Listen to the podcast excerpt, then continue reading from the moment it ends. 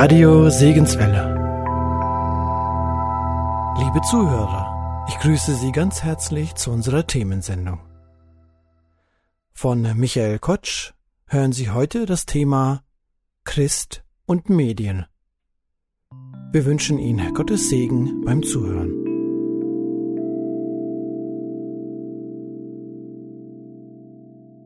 Medien sind ein Bestandteil von all unserem Leben geworden. Es gibt wahrscheinlich niemanden, der nicht mit Medien zu tun hat, insbesondere mit den elektronischen Medien. Die haben wir bei der Arbeit, die haben wir in der Schule, im Studium, in der Freizeit. Überall spielen die eine Rolle. Und das fordert uns natürlich heraus weil es ein großer Teil unseres Lebens betrifft, also rein zeitmäßig, manchmal auch finanziell, manchmal mit dem Engagement dabei. Und da müssen wir sehen, wie wir das richtig einordnen können. Es gibt dann Menschen, die sehr skeptisch stehen, neuen Medien gegenüberstehen und manche, die darüber ganz begeistert sind. Ich möchte erst einmal mit einer Bibelstelle beginnen, die vorzulesen, wobei hier ganz offensichtlich ist, natürlich steht da nichts über das Smartphone drin und auch nichts über das Internet drin, denn das gab es ja zu biblischen Zeiten noch gar nicht. Aber ich glaube, dass an dieser Stelle einige Grundprinzipien erwähnt werden, die dann für unser Leben auch eine Rolle spielen. Und zwar ich lese aus Jakobus Kapitel 3 ab Vers 1. Jakobus Kapitel 3 ab Vers 1. Also wie gesagt, hier geht es nicht direkt um Medien, aber indirekt, glaube ich, sind hier einige Prinzipien, die für unseren Umgang mit Medien eine wichtige Rolle spielen. Werdet nicht in großer Zahl Lehrer, meine Brüder, da ihr wisst, dass wir ein strengeres Urteil empfangen werden. Denn wir alle verfehlen uns vielfach. Wenn jemand sich im Wort nicht verfehlt, so ist er ein vollkommener Mann, fähig, auch den ganzen Leib im Zaum zu halten. Siehe, den Pferden legen wir Zäume ins Maul, damit sie uns gehorchen. Und so lenken wir ihren ganzen Leib. Siehe auch die Schiffe, so groß sie sind und so rau die Winde auch sein mögen, die sie treiben, sie werden von ganz kleinen Steuerrudern gelenkt, wohin die Absicht des Steuermanns will. So ist auch die Zunge, ein kleines Glied, und rühmt sich doch großer Dinge. Siehe ein kleines Feuer, welch großen Wald zündet es an. Und die Zunge ist ein Feuer. Eine Welt der Ungerechtigkeit. So nimmt die Zunge ihren Platz ein unter unseren Gliedern. Sie befleckt den ganzen Leib und steckt den Umkreis des Lebens in Brand und wird selbst von der Hölle in Brand gesteckt. Denn jede Art der wilden Tiere und Vögel, der Reptilien und Meerestiere wird bezwungen und ist bezwungen worden von der menschlichen Natur. Die Zunge aber kann kein Mensch bezwingen, das unbändige Übel voll tödlichen Gifts. Mit ihr loben wir Gott den Vater und mit ihr verfluchen wir die Menschen, die nach dem Bild Gottes gemacht sind. Aus ein und demselben Mund geht Loben und Fluchen hervor. Das soll nicht so sein, meine Brüder. Sprudelt auch eine Quelle aus derselben Öffnung Süßes und Bitteres hervor? Kann auch meine Brüder ein Feigenbaum Oliven tragen oder ein Weinstock Feigen? So kann auch die Quelle nicht salziges und süßes Wasser geben. Soweit. Also ganz offensichtlich, hier geht es um die Zunge. Wenn wir als Christen das lesen, dann wissen wir sofort, was damit gemeint ist. Erstmal, der Begriff Zunge meint ja unser Organ, was wir da im Mund haben. Und das hier ist mit nicht unbedingt gemeint. In der zweiten Bedeutung, wenn wir jetzt im griechischen Lexikon nachschauen, dann meint das erstmal Zunge die Zunge im Mund und zum Zweiten meint es unsere Sprache, also wenn wir reden und sprechen. Und genau darum geht es hier. Hier soll gesagt werden, dass wir mit dem, was wir sagen, mit unserem Mund, mit unseren Worten, mit unseren Reden sehr viel beeinflussen. Obwohl es äußerlich erstmal vollkommen harmlos aussieht. Da werden dann ja Vergleiche gemacht. Jakobus macht das und sagt, manchmal sind gerade die scheinbar kleinen Dinge die entscheidenden. Also er sagt, da ist ein riesiger Wald und jetzt sagt ja jemand, oh, jetzt musst du den Wald fällen. Und das geht ganz schön schwierig. Wenn du dann anfängst mit der Säge und mit dem Beil, dann dauert das ziemlich lange. Und dann sagt er, aber es genügt manchmal eine kleine Flamme, irgendwo ein kleines Feuerchen. Und zack, der ganze Wald ist abgebrannt. Und dann sagt er, genauso ist das eben auch mit dem Pferd. Da hast du ein riesengroßes Pferd. Und wenn du da drin sitzt, da ist nur so ein kleiner Zügel, so im Mund, so ein, äh, also des Pferdes, im Maul des Pferdes, so ein kleines äh, Metallstück. Und dann ziehst du daran und dann läuft das Pferd dahin, wo du es willst. Und äh, da vergleicht das Jakobus damit und sagt, genauso ist das auch mit unserem Reden. Und das, was Jakobus besonders kritisiert, ist, dass wir mit unserem Reden, mit unserem Mund eben ganz unterschiedlich umgehen. Da sagt er, auf der einen Seite loben wir Gott, könnte jetzt auch sagen, auf der einen Seite sind wir fromm und auf der anderen Seite mit demselben Mund sündigen wir machen falsche Dinge. Und jetzt ist die Frage, ist der Mund, ist das Reden deshalb schlecht? Manche Leute sagen das so. Da gibt es ja das deutsche Sprichwort, Reden ist Silber, Schweigen ist Gold. Das drückt das ja scheinbar aus. Also redest du, kannst du viel Unsinn reden und das stimmt auch. Allerdings, dieses Sprichwort ist nicht biblisch. Denn manchmal ist Schweigen Sünde. Dann, wenn du etwas sagen solltest.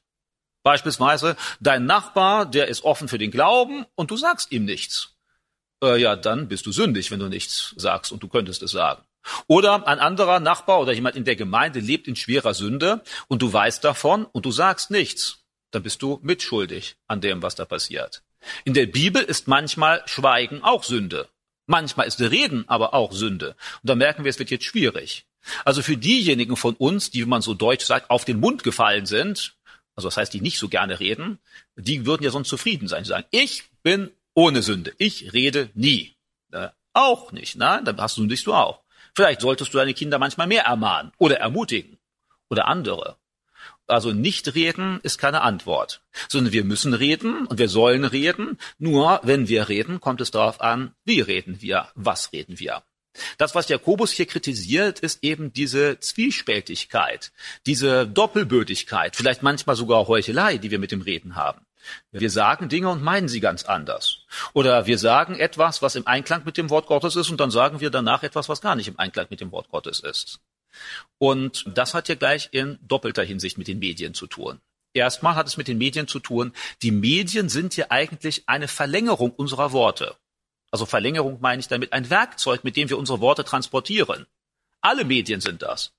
Denn was Medien ja letztendlich machen, sie transportieren Informationen von einem Sender zu einem Empfänger. Also das klingt jetzt vielleicht etwas kompliziert, ist es ja aber gar nicht. Das ist ja bei allen Medien so. Da ist irgendein Journalist, der will uns etwas weitergeben und also schreibt er das auf und das wird in der Zeitung gedruckt. Dann lesen wir das. Der könnte es uns auch direkt sagen. Nur natürlich kann er nicht direkt zu einer Million Menschen sprechen, aber eine Million Menschen können das lesen. Oder da ist ein anderer Journalist, der tritt im Fernsehen auf. Dann sehen da meinetwegen zwei Millionen Menschen zu. Wenn wir mit zwei Millionen Menschen da sitzen würden, dann würde gar keiner mehr was verstehen. Im Fernsehen geht das. Oder im Radio. Oder im Internet. Also das heißt, eigentlich sind die Medien nur eine Verlängerung unseres Sprechens. Wir sprechen und das schreiben wir auf oder wir sprechen und man filmt das und dann wird es irgendwo ausgestrahlt. Und insofern sind diese Ermahnungen von Jakobus über das Reden treffen ja in genau derselben Weise für unseren Umgang mit dem Sprechen zu. Denn bei den Medien sind wir entweder Hörer, ein anderer spricht zu uns, und dann kommt es darauf an, wie hören wir und was machen wir mit dem Gehörten, oder wir sind dann diejenigen, die reden. Und dann werden die Medien benutzt, um das, was wir reden, weiterzutragen. Und da sind dann diese Herausforderungen. Wie gehen wir damit um? Jetzt kannst du mit den Medien umgehen und aus einer Quelle kommt Gutes und Böses. Du kannst das Internet benutzen zum Segen und du kannst das Internet nutzen zum Fluch. Denn das Instrument selbst, das ist erstmal neutral. Kein technisches Gerät wird dir erstmal schaden, wenn du es nicht missbrauchst. Das ist ja klar. Das wissen wir alle. Mit dem Auto kannst du zum Gottesdienst fahren oder du kannst dann Nachbarn über den Haufen fahren. Das eine wäre gut, ne? du gehst zum Gottesdienst, hörst das Wort Gottes, den Nachbarn überfahren, weil er dich geärgert hat, äh, das ist Sünde, falsch. Das ist dasselbe Auto. Ist das Auto daran schuld? Nein, sondern du, der das Auto fährt. Du kannst im Internet dir Predigten herunterladen und jetzt gehen wir mal auf gute Predigten und dann hörst du die im Alltag an, beim Garten umgraben oder beim Spazierengehen und das erbaut dich und du kommst voran. Du kannst aber auch im Internet irgendwelche sektierisches Zeug runterladen oder irgendwelche Gewaltexzesse dir anschauen und sie machen dich innerlich kaputt und ziehen dich von Gott weg. Es ist derselbe Computer. Es ist derselbe Internet, was du benutzt.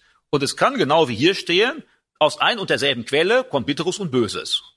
Und jetzt kommt es darauf an, das soll doch nicht so sein, meine lieben Brüder, schreibt der Jakobus hier. Und genau das gilt auch dafür.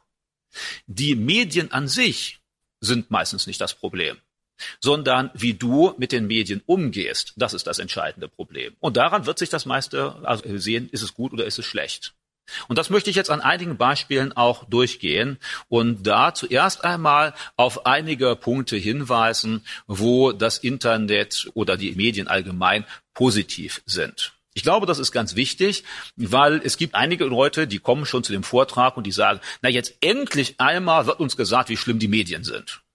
Und äh, das kommt auch noch. Also falls ihr das hören wollt, bleibt bis zum Ende, da kommt das dann noch. Aber erst einmal möchte ich euch auch sagen, seht das Ganze nicht zu einseitig, sondern Medien und Mediengebrauch ist erst einmal auch sehr, sehr positiv. Und wir können alle sehr, sehr froh sein, dass wir heute diese Medien haben, von denen unsere Vorväter nur geträumt haben. Ich kann euch ein paar Beispiele nennen. Ein Beispiel, ihr seid doch wahrscheinlich als Christen alle für Mission, gehe ich davon aus. Wir können heute so super toll mit Missionaren Kontakt halten. Wir können den schreiben. Innerhalb von zwei, drei Sekunden kommt dein Brief an und wieder zurück. Das gab es in früheren Generationen nie. Also ich habe mich ja mit Geschichte auseinandergesetzt. Da gibt es dann Missionsgeschichte, deutsche Missionare, die im 17. Jahrhundert nach Indien ausgewandert sind. Und da gibt es einige Beispiele, die haben dann eine schwere Krankheit gehabt und dann haben sie einen Brief nach Deutschland geschrieben. Der Brief ist nach einem Dreivierteljahr angekommen und in der Zwischenzeit war der Missionar schon tot. Ja, weil eben so viel Zeit dazwischen war. Und heute können wir ganz schnell reagieren. Wir können uns ganz schnell informieren.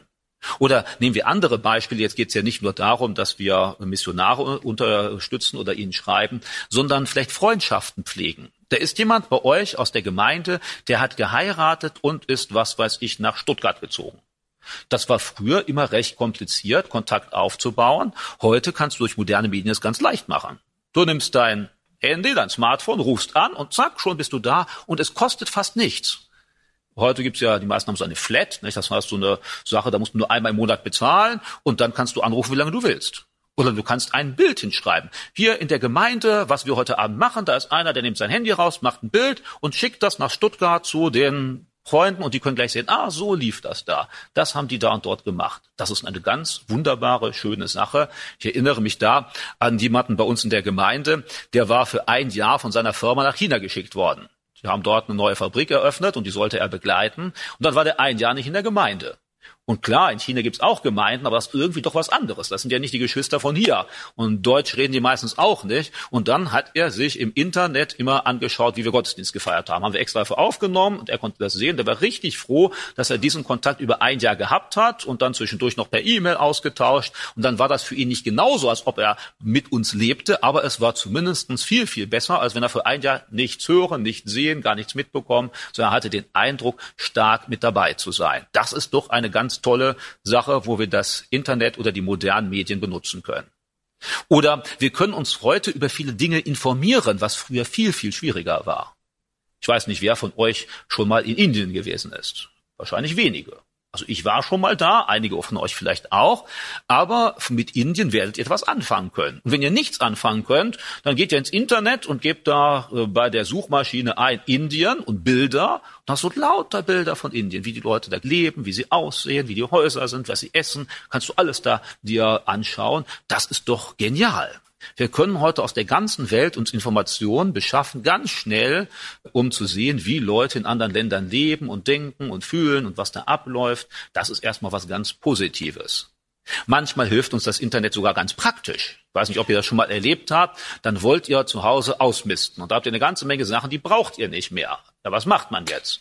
Früher musstest du irgendeinen Flohmarkt suchen und das war dann schon ziemlich mühsam, musstest Gebühr bezahlen. Wenn es regnete, kam auch niemand. Und da mussten auch gerade die Leute kommen, die deine Sachen kaufen wollen und mühsame Sache.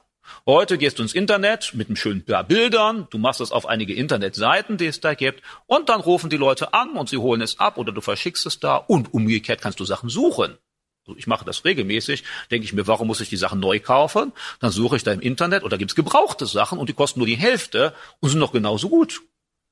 Das ist doch super toll. Das können wir heute machen. Das gab es früher so nicht. Ich sage eigentlich, ja, das gab es doch in der Zeitung. Ja, Zeitung viel komplizierter. Du konntest da keine Bilder machen, nicht solche ausführlichen Beschreibungen. Und die Zeitung war nur aus der direkten Region und so. Und hier hast du im weiteren, größeren Umfeld, da kannst du suchen und Sachen kaufen und verkaufen. Oder hast du mal Probleme mit deinem Auto? Vielleicht steckst du es einfach in die Werkstatt, ist auch gut. Vielleicht bist du einer, der gerne selbst mal ein bisschen rumschraubt. Und wenn du dich nicht hundertprozentig gut auskennst, dann empfehle ich dir, geh da zu YouTube und schau dir an. Da steht alles drin, was du mit deinem Auto machen kannst. Irgendwas muss gemacht werden. Gib es ein und du hast ein kleines Filmchen da zeigt dir jemand ganz genau, wie du das machen musst. Also vor einiger Zeit hatte eine unserer Töchter Probleme gehabt. Und zwar, sie hat eine eigene Wohnung.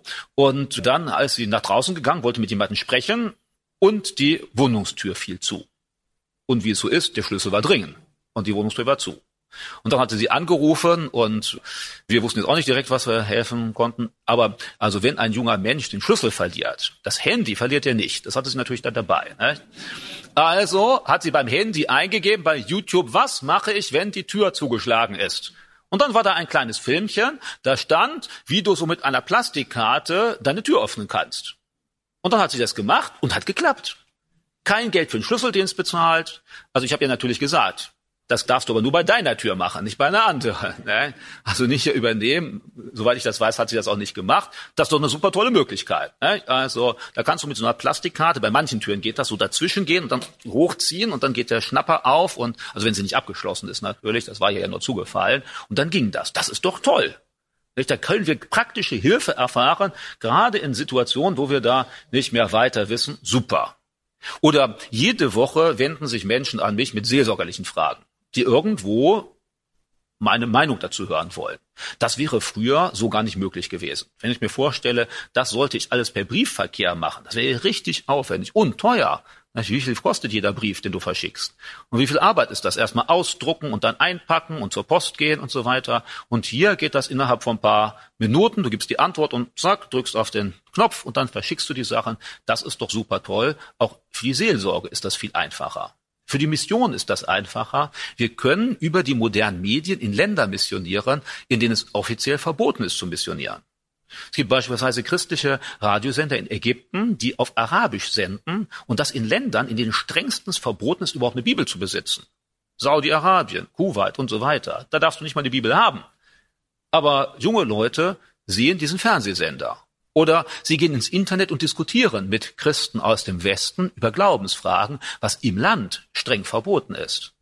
Das ist doch super toll, dass wir so etwas nutzen können, wenn wir einen richtigen Blick dafür haben, um Menschen weiterzuhelfen, das Evangelium zu verkündigen in Ländern, in denen sie sonst das Evangelium nicht hören würden. Das finde ich eine gute Sache.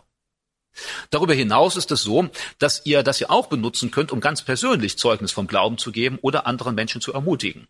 Beispiele dafür sind solche sozialen Netzwerke, wie zum Beispiel Facebook. Das kann man ja ganz positiv benutzen. Ich versuche das zum Beispiel zu machen, dass ich so ein bis zweimal in der Woche irgendwie einen Kommentar zum Zeitgeschehen, eine geistliche Anregung oder so etwas schreibe. Und viele Leute lesen sich das hinterher durch und sind da in ihrem Alltag informiert oder ermutigt. Und äh, das wäre viel komplizierter, würde ich Ihnen das alles erzählen wollen oder jeden anrufen oder jeden Brief schreiben. Das geht so viel, viel einfacher. Ich mache es auch immer wieder, wenn ich irgendwo unterwegs bin, dass ich dann bei Facebook schreibe, so jetzt bin ich an dem und dem Ort und wenn ihr wollt, dann kommt doch vorbei und besucht das mal. Und ab und zu kommen dann Leute, kurz entschlossen und sagen, ach, da ist jetzt da in der Nähe, das Thema interessiert mich auch, komme ich mal dahin. Und das ist doch eine positive Sache. Und so können wir diese sozialen Netzwerke benutzen. Soziale Netzwerke können wir auch benutzen, zum Beispiel, dass ihr Älteren wisst, was die Jüngeren so denken und tun. Schaut euch einfach mal die Seiten von euren Enkeln oder Kindern an und plötzlich merkt ihr, dass da manchmal Sachen sind, von denen ihr gar nichts wusstet. Und äh, manchmal, dann könnt ihr einen Kommentar abgeben. Könnt ihr entweder sagen, ach, das ist ja toll. Oder ihr könnt mal was Ermutigendes sagen. Oder da sagt einer, jetzt treffe ich mich mit meinen Freunden. Da kannst du sagen, schön, ich wünsche dir einen schönen Abend oder sonst irgendwas. Also das heißt, ihr könnt da viel direkter drauf reagieren, als wenn ihr bis zum nächsten Sonntag zum Kaffeetrinken wartet. Und manchmal ist das Kaffeetrinken etwas formal, dann reden die sowieso nicht so offen wie auf Facebook. Und wenn ihr noch mehr mitbekommen wollt, wie sie denken und was sie tun, dann schaut euch das an. Natürlich solltet ihr auch nicht hinterher zu viel rumschimpfen, nicht? weil dann sperren die irgendwie den Zugang. Dann sagen sie, nee, die will ich aber nicht mehr auf meiner Seite haben. Oder so, äh, das machen sie dann manchmal auch. Aber ihr, das braucht ihr auch nicht. Ihr könnt euch das durchlesen, ihr könnt mal einen kleinen Kommentar geben, mal ein ermutigendes Wort oder was weiß ich, ein Bibelvers. Oder mal habt ihr irgendwo einen schönen Film gesehen und den stellt ihr da rein und die könnt ihr dann anschauen oder solche Sachen. Und ich erlebe, dass ich äh, durch das Internet mit vielen Menschen ins Gespräch komme, nicht nur denen, die gläubig sind, um ihnen praktisch in ihrem Leben oder seelsorgerlich weiterzuhelfen, sondern auch mit vollkommen nichtgläubigen Menschen. Das finde ich einmal durch Facebook, aber zum Beispiel, das mache ich auch über YouTube. YouTube ist das größte äh, Videoportal im Internet. Das heißt, es ist eine Seite, auf der es gibt es Millionen von kleinen Filmen. Und von den Millionen sind ein paar wenige auch von mir. Und äh, die benutze ich, um dann Leute zum Nachdenken zu bringen, die nie in eine Gemeinde gehen würden, aber die sich für geistliche Fragen interessieren.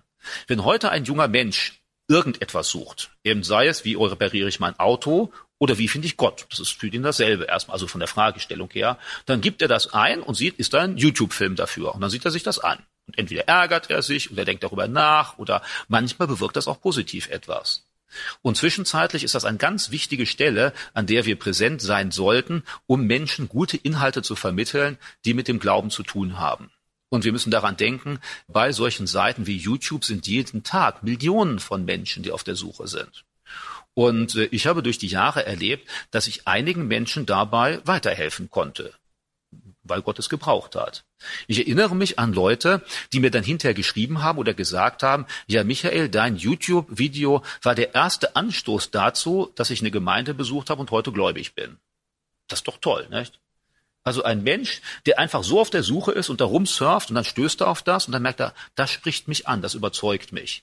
Ein Mensch, der nie per Einladung bei euch in die Gemeinde kommen würde, weil das ist für ihn so weit entfernt, also im Inneren, der hat da so wenig mit zu tun, aber mit dem Internet hat er jeden Tag zu tun. Und das ist für ihn gar keine Hemmschwelle. Und da müssen wir präsent sein, um auch auf Jesus Christus aufmerksam zu machen. Und wir werden merken, manchmal erreichen wir da Leute, die wir durch keinen anderen Weg erreichen. Und das ist eine ganz wichtige Sache. Wir als Gemeinde haben beispielsweise eine Internetseite, wo eure Gemeinde vorgestellt wird.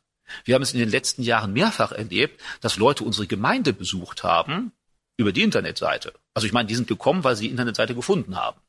Das waren jetzt weniger Leute, die nicht gläubig gewesen sind, sondern Gläubige, die zum Beispiel in Urlaub in Detmold waren. Die sind in Urlaub in Detmold und denken sich, am Sonntag will ich ja irgendwo in die Gemeinde. Ja, und wie findest du raus, wo du hingehst? Entweder kennst du da schon jemanden und wenn du keinen kennst, gehst du ins Internet, gibst dann Gemeinde ein, schaust dir, was das für welche sind und besuchst sie. Wir haben aber sogar schon Leute, die sind Gemeindeglieder geworden dadurch. Da ist jemand, der zieht um nach Detmold und ist äh, gläubig. Und dann sucht er sich eine Gemeinde. Wo sucht er zuerst? Im Internet. Also das heißt, auch das kann durchaus eine Hilfe sein, dass wir Menschen eine Hilfestellung geben. Da ist jemand, der macht eine Kur hier, der ist auf Montage hier in der Nähe, äh, der ist in Urlaub gerade in der Nähe und er findet keine Gemeinde, weil woher soll man die denn kennen? Man kann ja natürlich die ganze Stadt fahren und dann irgendwo schauen, wo eine ist. Also suchst du dabei im Internet. Und das ist eine sehr gute Möglichkeit für uns selbst, uns zu informieren, aber eben genauso auch für den anderen Informationen zu bekommen und äh, da etwas mitzunehmen. Und dann gibt es natürlich für ganz viele geistliche Dinge im Internet gute Hilfen für uns. Wir sind ja nicht nur die, die etwas geben, wir sind ja auch im Internet die, die etwas bekommen können. So gibt es zum Beispiel Internetseiten, wo du hunderte von Predigten dir anhören kannst. Und auch gute. Also zum Beispiel die Seite Sermon Online. Das ist so eine Seite, kann man empfehlen. Da hast du ganz viele Predigten von guten Predigern und äh, du kannst dir jetzt entweder direkt am Internet anhören oder in deinem Smartphone anhören oder auf dem MP3-Player. Du kannst das dir von deinen Kindern oder Enkeln auf eine CD brennen lassen und das dann im CD-Player anhören. Und äh, das ist ganz also wenn man es einmal kennt, ist es relativ einfach und äh, kostet eben nichts zusätzlich und das ist eine gute Möglichkeit. Viele unserer Bibelschüler tun das. Die sehe ich dann, sind sie irgendwie beim Klo putzen oder beim Unkraut ausraufen und dann sind sie dabei, haben eben einen MP3-Player oder eben ihr Smartphone und hören nebenher eine Predigt an. Ich sage, das ist doch super. Das ist doch toll. Die nutzen sogar diese Zeit noch für geistlichen Input, um da geistlich weiter voranzukommen. Das ist schön. Also das heißt, wir können das nutzen. Oder wenn du heute irgendwelche Bibelverse suchst oder verschiedene Bibelübersetzungen vergleichen willst, dann würde ich sagen, schau im Internet mal nach Bibleserver, nennt sich das. Da kannst du dann unter zehn verschiedenen deutschen Bibelübersetzungen genau mal vergleichen. Oh, der Vers sieht das so aus, der sieht so aus, der sieht so aus. Du kannst nach bestimmten Begriffen suchen, so wie in einer Konkordanz, wie man das früher im Buch gehabt hat, aber noch viel schneller. Und das ist eine gute Sache. Ganz schnelles, einfaches Medium.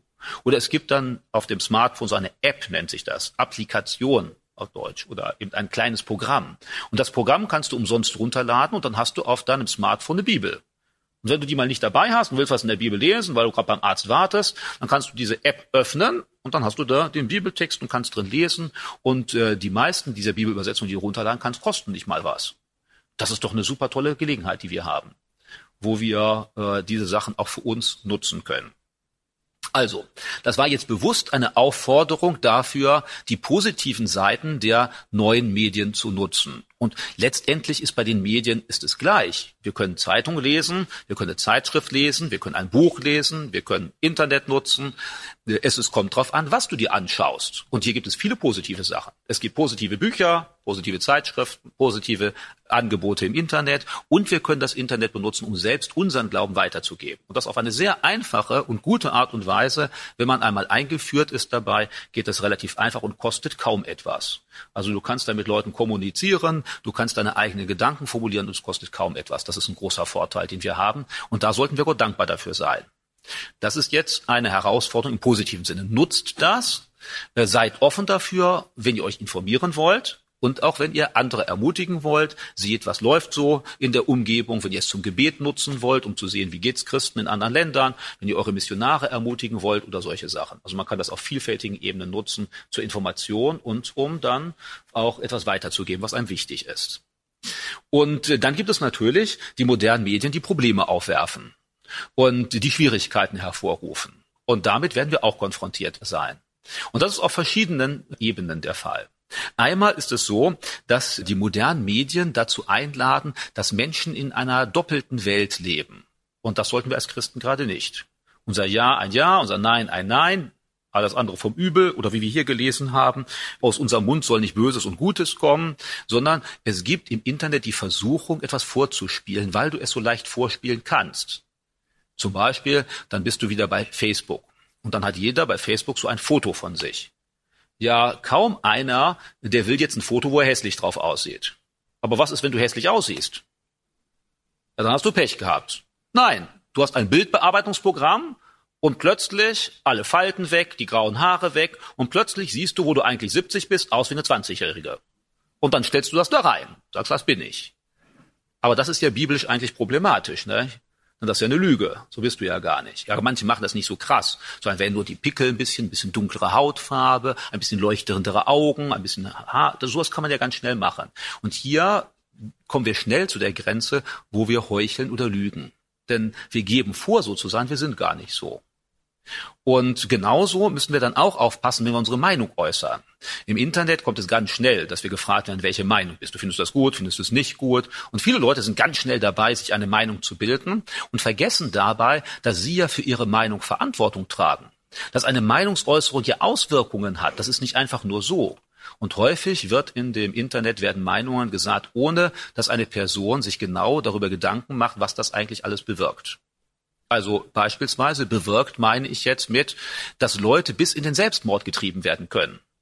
Das Ganze nennt man englischsprachig wieder Shitstorm. Das bedeutet, da ist zum Beispiel einer in der Schule und den mögen die nicht. Der sie hat vielleicht eine längere Nase oder was weiß ich, fettige Haare und dann denkt man, das ist schlecht. Und dann fängt einer an und nimmt ein verzerrtes Bild auf Facebook, da wo er noch schlechter aussieht, noch schlimmer aussieht und schreibt irgendwas ganz Spöttisches. Und dann sind andere, die machen weiter. Und dann wird er schließlich so fertig gemacht und das lesen plötzlich Zigtausende. Und plötzlich sind doch Leute aus der Nachbarstadt oder aus einem anderen Land, die spotten auch noch dieses äh, komische Gesicht und dieser blöde Kerl und so. Und dann sieht er das und es gibt einige Beispiele davon, wo Jugendliche sich aufgrund von solch einer Diskriminierung das Leben genommen haben. Oder Lehrer in Depressionen kommen. Es gibt Seiten, wo Lehrer beschimpft werden. Und dann gehen die Schüler, die sich über ihren Lehrer ärgern, gehen da drauf und beschimpfen übelst ihren Lehrer. Was glaubt ihr, was das mit dem Lehrer macht, der das liest? Der liest das nicht einfach und sagt, ist alles in Ordnung sondern da gibt es Lehrer, die in psychische Probleme kommen, psychiatrische Behandlung, die arbeitsunfähig werden und so weiter. Aber es kann sogar noch schlimmer sein. Es kann nämlich sein, dass dadurch Menschen sterben. Also nicht nur Selbstmord, sondern richtig sterben. Da war vor ein paar Jahren in Emden in Norddeutschland der Fall, dass da ein junges Mädchen wurde vergewaltigt und getötet. Und die Polizei hatte dann einen jungen Mann in Verdacht. Und der wurde festgenommen, der Name wurde bekannt. Und in den sozialen Netzwerken haben die Leute gesagt, der muss aber ganz schlimm bestraft werden und dieser schlimme Täter und so weiter. Und dann waren sich die Leute ganz klar, also das ist ganz schlimm. Und dann war es so, die Polizei hat gesagt, wir müssen ihn freilassen. Und was war jetzt? Jetzt waren die Leute so überzeugt, das war der Täter, obwohl keiner das untersucht hat, weil es einfach in den sozialen Netzwerken stand. Da stand drin in Facebook, das ist der Mörder, ja, dann ist das der Mörder. Da hat ja keiner untersucht, sondern einer hat es erzählt und der andere hat es nacherzählt und übernommen und so übernommen. Und dann gab es Morddrohungen gegen diesen jungen Mann, weil man gesagt hat, du hast das Mädchen ermordet, wenn wir dich sehen, wir bringen dich um. Und dann musste die Polizei ihn äh, über eine längere Zeit in Schutzhaft halten, weil die Gefahr bestand, dass diese Leute aufgeheizt durch die durch das Internet diesen jungen Mann hätten umgebracht. Da haben sie mit gedroht. Und woher kommt das? Weil Menschen sich zu schnell eine Meinung gebildet haben, zu schnell einfach Informationen übernommen haben, ohne sie geprüft zu haben. Und dann bist du für diese Information verantwortlich, wenn du sie weitergibst. Genau dasselbe gilt bei vielen Ketten-E-Mails oder Informationen, die du vielleicht per äh, E-Mail bekommst oder per Facebook oder sonst wo. Wenn du sie weitergibst oder gebrauchst, bist du verantwortlich für das, was du weitergegeben hast. Da kannst du nicht sagen, ja, das hat mir doch der Bruder XY geschickt. Das ist doch genau dasselbe. Üble Nachrede nennt sich das. Wenn du etwas weitergibst, ohne es sicher zu wissen, dann bist du verantwortlich für das, was du weitergegeben hast. Das sagt die Bibel ganz deutlich. Und das geht im Internet ganz schnell. Du musst nur auf den Knopf drücken, teilen steht dann da. Und dann zack, ist auf deiner Seite und alle anderen lesen das auch. Da gibt's ganz verschiedene Sachen. Beispielsweise, da hat mir dann ein Bruder etwas zugeschickt. Also das war so einer, der sieht die katholische Kirche sehr kritisch. Ich sehe die manchmal auch kritisch. Da hat er mir einen Artikel geschrieben, da wurde richtig schlimm über die katholische Kirche geschimpft. Und dann dachte er, oh, endlich geben Sie mal richtig der katholischen Kirche was. Und so hat er mir das zugeschickt, und da habe ich mir das angeschaut und da musste ich ihm sagen, lieber Bruder, hast du nicht gemerkt, diese Seite, die du jetzt herumschickst, ist von einer Sekte, nämlich der Sekte Universelles Leben, die nicht gerade bekannt ist für ihre Wahrhaftigkeit. Aber das war ihm egal. Die Hauptsache, es wird über die katholische Kirche geschimpft. Und da würde ich sagen, das ist Sünde. Wenn du Lügen verbreitest über andere, seien es auch deine Gegner, dann ist das Sünde. Und wenn du es weiterschickst, ist es auch Sünde. Und noch schlimmer, weil er den Link da ja angegeben hat, gehen die Leute vielleicht auf die Seite der Sekte und bekommen noch alle möglichen sektiererischen Ideen in den Kopf. Das geht doch auch nicht. Oder ein anderer Bruder, also ich habe ihm dann geschrieben und er hat gesagt, okay, mache ich nicht mehr. Aber nach einer Woche hat er schon wieder sowas gemacht. Und dann habe ich es nochmal geschrieben und irgendwann habe ich es aufgegeben und gedacht, nein, der will das halt, der will nicht prüfen und der schickt das immer wieder weiter. Und ihr müsst sehen, im Internet gibt es den größten Unsinn, die größten Lügen und die klingen manchmal gut, aber wenn du sie weitergibst und glaubst, bist du dafür verantwortlich, kein anderer. Du bist für deine Meinung und deine Äußerungen verantwortlich und das solltest du dann eben auch überprüfen. Oder ein anderer, der schickt mir dann solche PowerPoint-Folien. Da waren so PowerPoint-Folien mit Bildern aus Irland und dann waren da Bibelverse und also etwas mit drauf, schickt dazu und unten einen Link, woher er das bekommen hat. Und dann denke ich mir, wie viele andere, ich schaue mir den Link an und was sehe ich? Das ist eine Seite, auf der in erster Linie Pornografie angeboten wird. Da habe ich mir gedacht, hey, mein lieber Bruder, was machst du denn? Die werben Leute mit so ein paar schönen Bildern und dann sollst du auf die Seite gehen und schaust dir irgendwie so ein Zeug an. Da sage ich, hey, du verführst ja Brüder, indem du ihnen das zuschickst. Hast du dir den Link mal genau angeschaut, was da auf der Seite ist? Nein, hat er nicht gemacht. Ja, du bist verantwortlich für das, was du tust. Du darfst nicht einfach Informationen weitergeben, weil sie sich schön anhört oder weil sie deinen Vorurteilen entspricht oder so, sondern du bist verantwortlich für das, was du liest und was du glaubst und was du weitergibst. Und im Internet prüft kein Mensch. Im Internet wird der größte Quatsch veröffentlicht und manchmal sogar noch gut. Also verständlich heißt das oder schön rübergebracht. Atheisten haben herrliche Videos darüber, dass es Gott nicht gibt. Du darfst ihn aber nicht glauben. Alle Sektierer haben tolle Internetseiten. Die Muslime haben zum Beispiel eine weitere Seite, die wahre Religion. Da kannst du öffentlich am Internet sehen, wie Leute sich bekehren zum Islam. Und da findest du eine ganze Liste, die wissenschaftlichen Beweise für die Wahrheit des Koran. Du darfst dir aber nicht glauben. Denn was da steht, stimmt nicht. Aber das sagt dir ja keiner. Auf der Seite steht ja nicht Vorsicht, Sekte. Sagt ja keiner. Sondern da steht, wir haben die Wahrheit und du kannst uns vertrauen und die anderen sind die Bösen und wir sind die Guten. Und wenn du das glaubst, dann bist du der Betrogene. Und vielleicht verlierst du dein Glauben, nimmst Schaden am Glauben, verführst andere.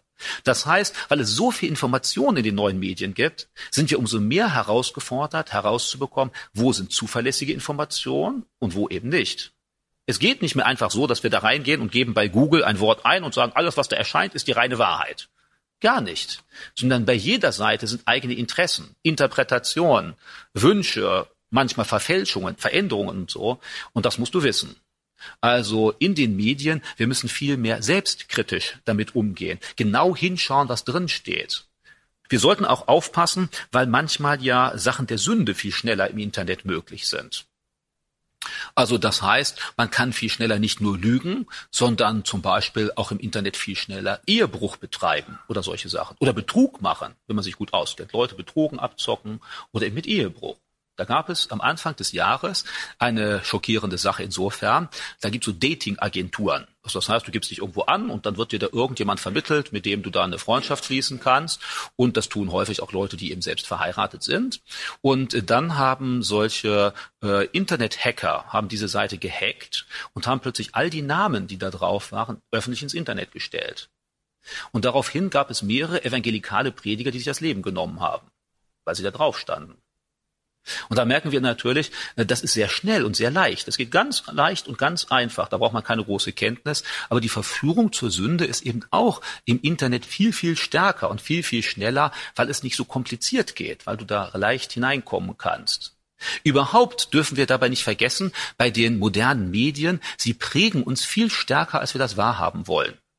Zum Beispiel bei der Frage von Partnerschaft und Liebe. Immer wieder, wenn ich junge Paare begleite zur Ehe, natürlich frage ich sie ja, wie stellt ihr euch Ehe vor und was liebt ihr aneinander und so weiter. Und ganz häufig, dann, dann sage ich ihnen auch, ja, du musst aufpassen, nicht von den Medien beeinflusst zu werden. Und die sagen mir alle, das weiß ich doch, natürlich weiß ich, das doch alles nur erfunden, was in den Medien und in den Filmen ist.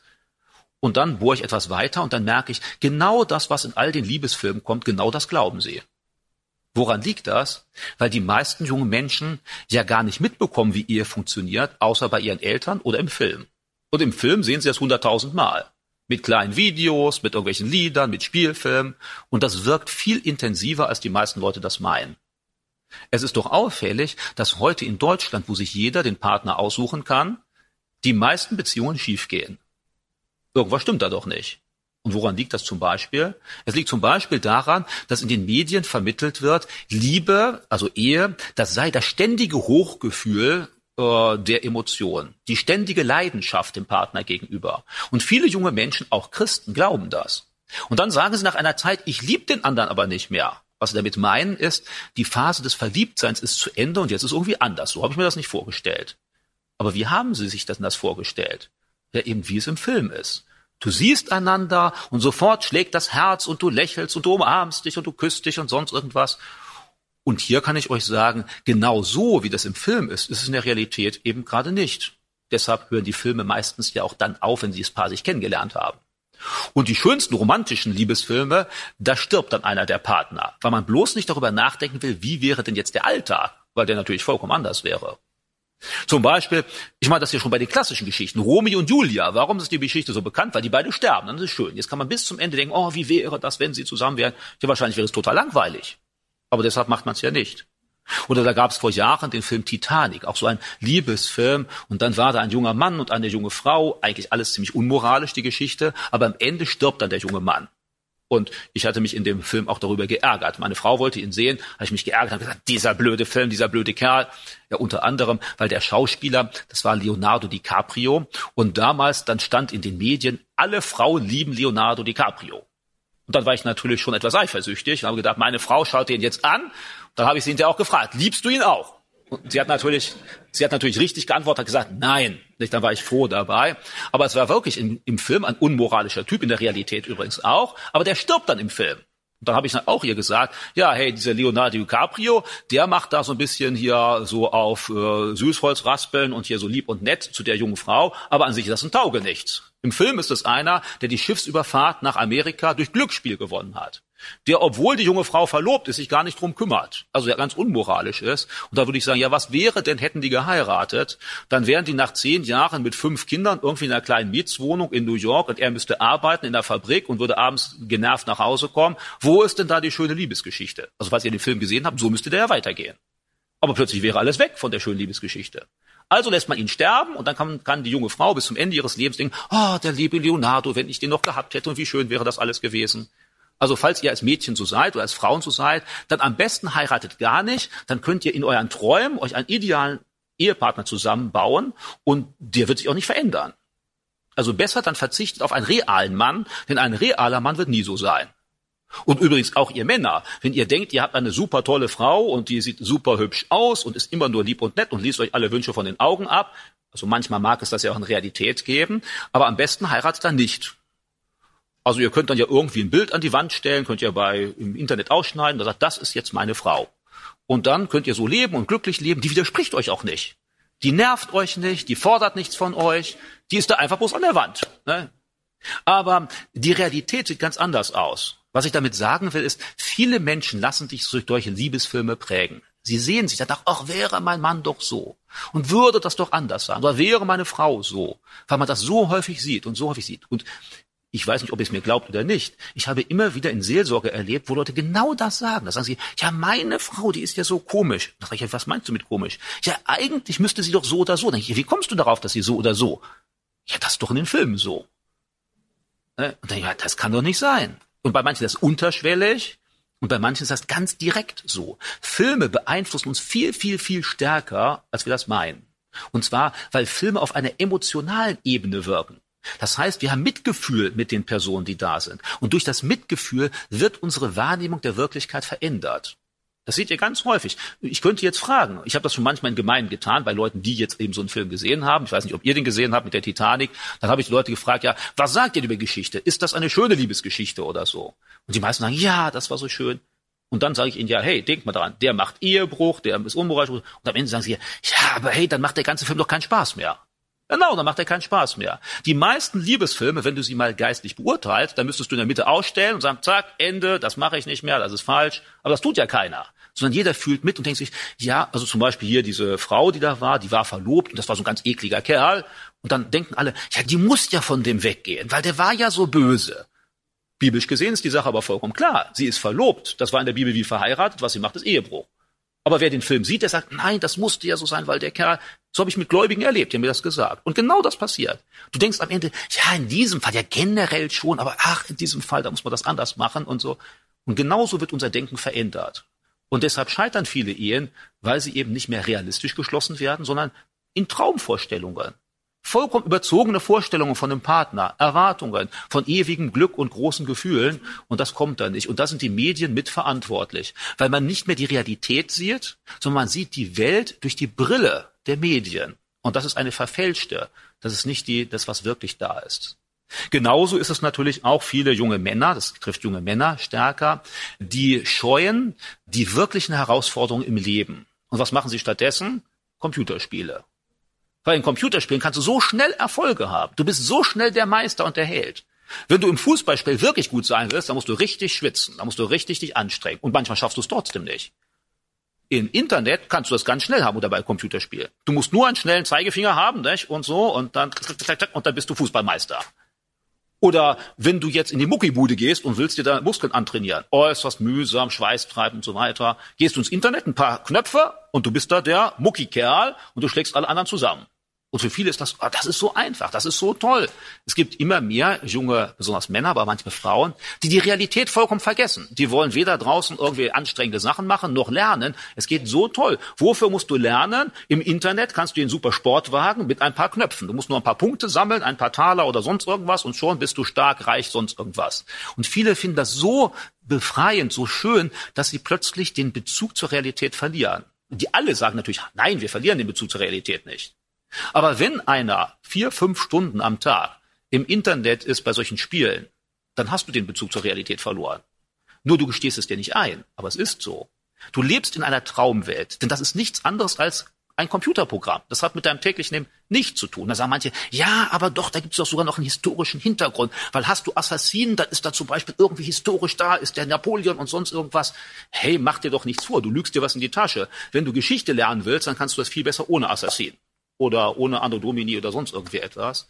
Also das ist nur am Rande, so ein bisschen, um das aufzupeppen, um es ein bisschen interessanter zu machen.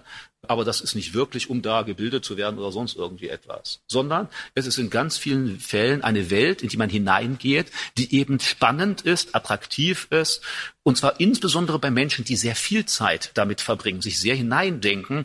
Und das sind ganz viele Menschen. Das ist nicht nur eine Ausnahme, das ist heute sehr, sehr weit verbreitet.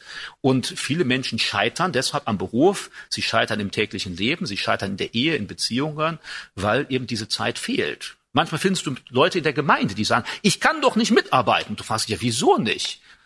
Und natürlich sagen sie dir nie, weil ich gerne spielen will. Aber wenn du genau nachbohrst, ist das genau der Punkt. Und das ist eigentlich tragisch. Das ist problematisch. Ich kann das ja nur einmal pro forma für euch durchrechnen. Nehmen wir einmal an, du bist nur drei Stunden am Tag beim Computerspiel oder bei irgendwelchen Spielfilme sehen. Drei Stunden am Tag. Das wären dann hochgerechnet auf die Woche, drei mal sieben, ganz einfach, 21. 21 Stunden wären ein ganzer Tag pro Woche drei Stunden darfst du auch noch schlafen. Nicht? Also dann bist du ja 24. Wahrscheinlich wäre ich ja sogar ein bisschen mehr. Das wäre ein Siebtel der Woche. Wenn du 70 Jahre alt wirst, wären das zehn Jahre deines Lebens. Kannst du mit gutem Gewissen sagen, ich verzocke zehn Jahre meines Lebens? Wenn du Christ bist und dann stehst du vor Gott und du musst eigentlich für deine Zeit, die Gott dir geschenkt hat, Verantwortung ablegen. Und insbesondere für die Zeit als junger Mensch. Weil als junger Mensch, da bist du auf der Blüte deines Lebens. Nie im Leben wirst du so viel körperliche Kraft haben, so viel Fähigkeit, neue Sachen zu lernen. Und dann hast du ein Siebtel deines Lebens zehn Jahre verzockt für nichts. Meinst du, dass dieses Zocken irgendeine Auswirkung hat in der Ewigkeit? Also ich meine positive. Paulus sagt ja auch, manche kommen in den Himmel wie Leute durchs Feuer hindurch. Heu, Stroh, Stoppeln, alles wird verbrennen. Und dann sollen wir das aber nicht sein, sondern wir sollen Schätze im Himmel sagen. Sagt ja Jesus. Und die Schätze im Himmel ist das, was du hier tust für die Ewigkeit. Und das Zocken gehört mit Sicherheit nicht dazu. Also selbst wenn das, was du zockst, moralisch nicht falsch ist, was es manchmal ja ist, selbst wenn du das nicht tust, ist es einfach der Zeitfaktor, den du nicht vergessen solltest. Kannst du mit gutem Gewissen diese Zeit investieren, die Gott dir geschenkt hat, die weg ist, für nichts. Du hast eine nette Vergnügung gehabt, aber es ist dadurch nichts Positives für die Welt verändert, für Gott verändert, für dich verändert, außer das positive Gefühl. Und ich glaube, hier sollte jeder in sich gehen dann auch deutlich mal sagen, nee, so geht das nicht. Diese viele Zeit dafür, das geht nicht. Selbst wenn die Sache an sich nicht unmoralisch ist, wie übermäßige Gewalt, denn das ist ja unmoralisch, besonders wenn sie für gut gehalten wird, oder falsch verstandene Sexualität oder okkulte Dinge. Ganz viele Internetspiele oder Bücher, die sind äh, so mit starkem okkulten Einfluss. Und die meisten, die das gerne spielen, die lügen sich in die Tasche und sagen, ja, ich glaube ja nicht daran. Ich bin zwar jeden Tag dabei, fünf Stunden zu zaubern und magische Schwerter zu gebrauchen, aber ich glaube nicht dran. Das ist doch so ein Quatsch. Ja, dann mach es doch nicht. Also wo in der Bibel sind Leute, die fromm sind, die dauernd zaubern und Magie betreiben? Nur zum Spaß natürlich. Sie glauben nicht dran. Das gibt es nicht. In den Spielen sollst du ja als Held Magie gebrauchen, positiv, um deine Mannschaft zum Sieg zu bringen, äh, beispielsweise. Und eigentlich müsstest du ja sagen, Zauberei ist falsch, auch wenn sie für meine Mannschaft ist. Aber genau das wird da nicht gemacht. Und das ist genau gegen dem, was die Bibel uns eigentlich sagt. Und hier mit der Zeit ist das auch bei den Menschen, die denken sich, ach, so schlimm ist das doch nicht. Äh, diese Ablehnung von Okkultismus sinkt immer weiter. Man sieht das als nicht so schlimm an und das verändert Stück für Stück, nicht auf einen Schlag, sondern mit den Jahren, verändert es das Denken, das Wahrnehmen und auch die Beziehung zu Gott. Und da sollten wir dran denken, das sind einschneidende und sehr viel negative Auswirkungen, die Medien haben können, wenn wir sie ungefiltert aufnehmen. Also einmal, wir müssen den Inhalt überprüfen. Es gibt vier Lügen, Manipulation, Sektierertum, auch im christlichen Gewand. Nicht jeder, der von Jesus Christus redet im Internet, ist wirklich gläubig. Nicht jemand, der Bibelverse zitiert, sagt das Richtige. Also ihr könnt Internetseiten sehen, meinetwegen von den Zeugen Jehovas, da wird nur die Bibel zitiert. Und ist trotzdem sektiererisch. Oder ihr habt schöne Internetseiten von manchen krass charismatischen Gruppierungen, die reden auch dauernd von der Bibel, aber vollkommen sektiererisch. Also wenn ihr in den Medien solche Sachen nutzt, dann müsst ihr genau darauf achten, wo ist wirklich was Vertrauenswürdiges. Dann müsst ihr das überprüfen lernen oder fragt andere, die das gut überprüft haben, welche Seiten da geeignet sind und was nicht. Ihr dürft nicht einfach diese Sachen glauben. Ihr seid mitverantwortlich für das, was ihr tut. Ihr sollt im Internet dieselben Menschen sein, die auch in der Realität seid. Spielt da nichts vor, weder bei euren Bildern noch wie ihr auftretet, wie ihr redet, was ihr macht. Es gibt dann manche, die sind in der Gemeinde fromm und dann liest du was über Facebook schreiben, dann denkst du, der hat mit dem Glauben ja gar nichts zu tun. Und dann stimmt da irgendwas nicht. Du sollst, hier steht ja, soll aus deinem Mund, aus dieser Quelle, habe ich ja gelesen, Jakobus, Süßes und Bitteres hervorkommen. Nein, das soll das Gleiche sein. Leute, die ich bei Facebook kennenlerne, die sollen genauso denselben Eindruck haben von dir, wie wenn sie in der Gemeinde sind. Natürlich in der Gemeinde singst du andere Lieder, aber wenn die den Eindruck haben bei Facebook, du bist ein total ungläubiger Kerl, dessen liebste Vergnügung darin besteht, sich am Wochenende zu besaufen, und in der Gemeinde denken alle, du bist derjenige, der fromm ist und nichts Lieberes tun will, als im Chor zu singen, dann stimmt da irgendwas nicht. Dann passt das nicht zusammen. Und dann ist genau das, was hier steht. Dann kommt aus einem und demselben Mund Bitteres und Böses, Sünde und Heiliges. Und genauso soll es nicht sein, steht hier, sondern es soll einheitlich sein. Klar kannst du auch im Internet über andere Sachen sprechen. Aber wenn du im Internet gottlos bist und in der Gemeinde nicht, dann stimmt da irgendwas nicht. Dann bist du zwiegespalten. Genau das, was Jakobus sagt, was wir nicht tun sollen. Und achte darauf, alles, was du anfüllst in dich, das prägt dich. Das prägt dein Denken, dein Wissen, dein Leben. Und denk daran, die Zeit, die du investierst. Das ist dein, eines deiner wertvollsten Güter. Deine Zeit läuft ab, wie bei einer Eieruhr. Das Ende steht schon fest. Die ist begrenzt. Und alle Zeit, die du verwendest, hast du nur einmal unwiederbringbar, kannst du nie wieder zurückholen. Und jetzt überlege, wofür du die Zeit sinnvoll einsetzt. Ich bin gar nicht dagegen, dass jemand sagt, ich brauche auch mal Entspannung. Aber kein Mensch braucht fünf Stunden am Tag Entspannung sondern da geht, da dauert ist viel kürzere Zeit, die dafür auch genügt. Und manchmal ist das Spielen im Internet gar nicht das Entspannende, sondern hinterher bist du müde und kaputt, du musst dich noch ausruhen und so. Dann brauchst du die Entspannung vor der Entspannung. Oder manche, die schauen sich dann eben abends irgendeinen Horrorfilm an, der ist dann schön spannend, dann schlafen sie die Nacht nicht. Da würde ich sagen, ja, dann lieber geh früher schlafen oder mach noch einen Spaziergang und trink einen Baldrian-Tee oder so, dann schläfst du gut, bist am nächsten Tag ausgeruht, viel frischer, als wenn du äh, das anschaust zur Entspannung. Also überprüf dich selbst, lüg dir nicht was in die Tasche, dass du Sachen machst und sagst, eigentlich ist das doch in Ordnung. Oder manchmal sagen auch Leute, ja, verbietet die Bibel das nicht. Aber das ist ja gar nicht der Maßstab. Manchmal ist sogar das Gute der Feind des Besten. Wir sollen nach dem Besten streben, was uns auferbaut und weiterbringt und nicht danach fragen, ist das gerade noch erlaubt? Manche Sachen sind gerade noch erlaubt, aber trotzdem ist es falsch, sie zu tun, weil es viel bessere Sachen gibt. Wir sollten immer uns eher überlegen, was bringt uns wirklich voran und nicht äh, sündige ich dadurch, dass ich jetzt vielleicht verloren gehe, sondern das Positive sollte im Mittelpunkt stehen. Und das gilt auch für unseren Umgang mit Medien. Medien sind super toll, wenn wir sie richtig nutzen. Und Medien sind vollkommen zerstörerisch, wenn wir sie falsch benutzen. Dann machen sie unser Leben kaputt und das Leben von anderen Menschen kaputt, führen uns in die Irre, zum Sektierertum, weg vom Glauben, verschwenden unsere Zeit, zerstören unser Leben. Aber das ist dann nicht die Schuld der Medien. Das ist unsere Schuld. Ist deine Schuld, wie du damit umgehst. Und wenn du merkst, du hast Probleme, ja, dann sprech mit anderen Leuten. Im Extremfall lass deine Medien kontrollieren von anderen. Sag, okay, ich schaffe das nicht. Ich gebe dir meinen Schlüssel hier für meine Wohnung. Dir schließt das ein. Jetzt gibt's erstmal Medienfasten für einen Monat. Und danach gibst du jemanden Zugang zu deinem Computer, sodass er immer sehen kann, was du da machst. Du betest mit einer Person. Wenn du alleine nicht weiterkommst, dann bitte um Hilfe. Und sag nicht einfach, ja, dann muss das so sein. Dann willst du die Rest deines Lebens äh, so weitermachen dann. Das ist auch keine Lösung. Ja, an dieser Stelle gibt es noch manches zu sagen, aber ich mache erst einmal Schluss. Und ich bete an der Stelle gerne noch mit euch. Vater im Himmel, vielen Dank, dass wir in dieser spannenden Zeit leben dürfen. In einer Zeit, in der wir so viele Sachen haben, von denen unsere Vorfahren nur träumen konnten. Wo wir Autos haben können, wo wir Wohnungen haben können, meistens viel größere, als je unsere Vorfahren gehabt haben. Wo wir in Urlaub fahren können, was viele unserer Vorfahren nur geträumt haben. Wo wir Sachen essen können aus anderen Ländern, äh, wo auch Leute sich das früher nie so gedacht haben. Und vielen Dank auch für die Möglichkeiten der modernen Medien, wo wir heute in Kontakt mit Menschen kommen können oder Informationen bekommen können, was früher nie möglich war, wo wir erfahren können, was irgendwo auf der anderen Seite der Welt passiert, wo wir uns schnell Informationen besorgen können, wo wir mit Menschen in Kontakt kommen können, die wir nie sehen und in deren Ländern es sogar verboten ist, über den Glauben zu sprechen. Danke für diese Möglichkeiten. Danke für die Möglichkeiten, dass wir mit vielen Menschen über dich sprechen können, dass wir auch viele Informationen über den Glauben bekommen können, Predigten anhören können. All diese positiven Sachen, die wir in den Medien drin haben. Danke dafür. Und hilf du uns, sie richtig zu nutzen, dass wir diese Chancen nutzen und dass unser Glaubensleben wächst dadurch und dass wir dadurch noch mehr Menschen erreichen können, die dich nicht kennen. Und auf der anderen Seite sehen wir auch, dass manchmal diese Medien, die uns faszinieren, uns auch negative Sachen bescheren, dass da irgendwas schief läuft, dass wir zu viel Zeit darein verschwenden. Oder dass wir Sachen anschauen, die wir gar nicht anschauen sollten. Oder dass wir zu leichtfertig Dinge weitergeben, die, wenn wir sie genau prüfen, eigentlich falsch sind. Oder dass wir uns Sachen anhören, nur weil sie unserem Vorurteilen entsprechen. Und wenn wir genau hinschauen, müssen wir sagen, eigentlich stimmt das Ganze ja gar nicht.